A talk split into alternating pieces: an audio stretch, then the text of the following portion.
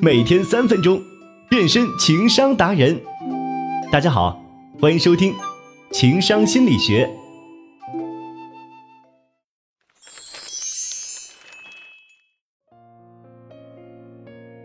古语有云：“侠之大者，为国为民。”而如今，再难见到那种光明磊落、善恶分明、仗剑走天涯的侠客们。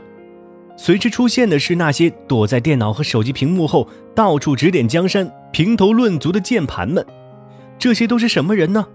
有媒体在2018年通过爬虫软件，从微博、贴吧和知乎三家社交媒体共计抓取十余万文本数据，并结合词云图进行了分析，得出八类键盘侠画像：一，在现实中碌碌无为，在网络中挥斥方遒的人；二，地域黑。没有理由的攻击他人的人，三，用极端不专业的眼光和消极主观的态度审视问题的人，四，语言偏激以自我为中心的人，五，占领道德制高点躲在后台搬弄是非的人，六，失败了从不反省自己而是一味埋怨他人的人，七，自尊心极高过分在意他人评价的人，八，哗众取宠。故意发表一些怪异另类观点的人，这其中最让人讨厌的一种，就是没有任何理由去恶意攻击他人的键盘侠。主持人陈明在参加《奇葩说》的节目时，曾经分享过一个自己遭遇键盘侠恶意攻击的经历。在一年六一儿童节的时候，陈明和自己的女儿拍了三张自拍，发了微博庆祝六一。没想到有一位网友留言说：“这个孩子丑的，湖北村货的基因没差了。”就这短短的一句话，已经足以激起群众的怒火。何况对于一位父亲来说，骂自己的女儿比骂自己还让人难以接受。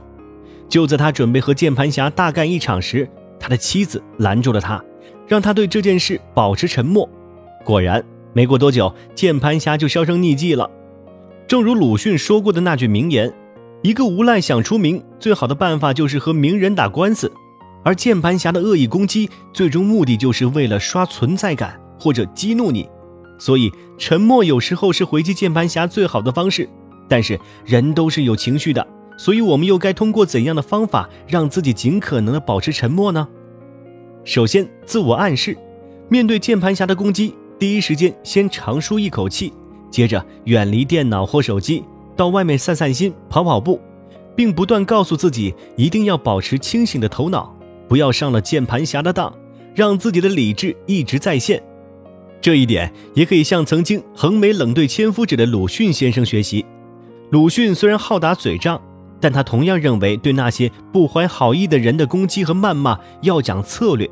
最好的办法就是不理，因为是沉默是最大的轻蔑，而且连眼珠都不回过去。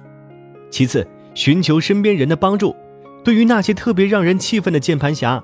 如果我们实在忍不了了，就可以跟身边的人吐槽，既可以让他们真正了解事情的真相，也可以起到缓解压力的作用。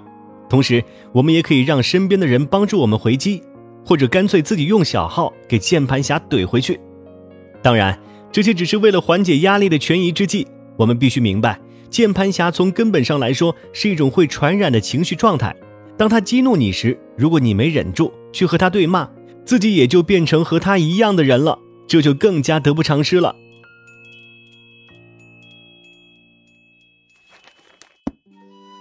好了，本期节目就到这里，欢迎订阅《三分钟情商心理学》，我们下期再见。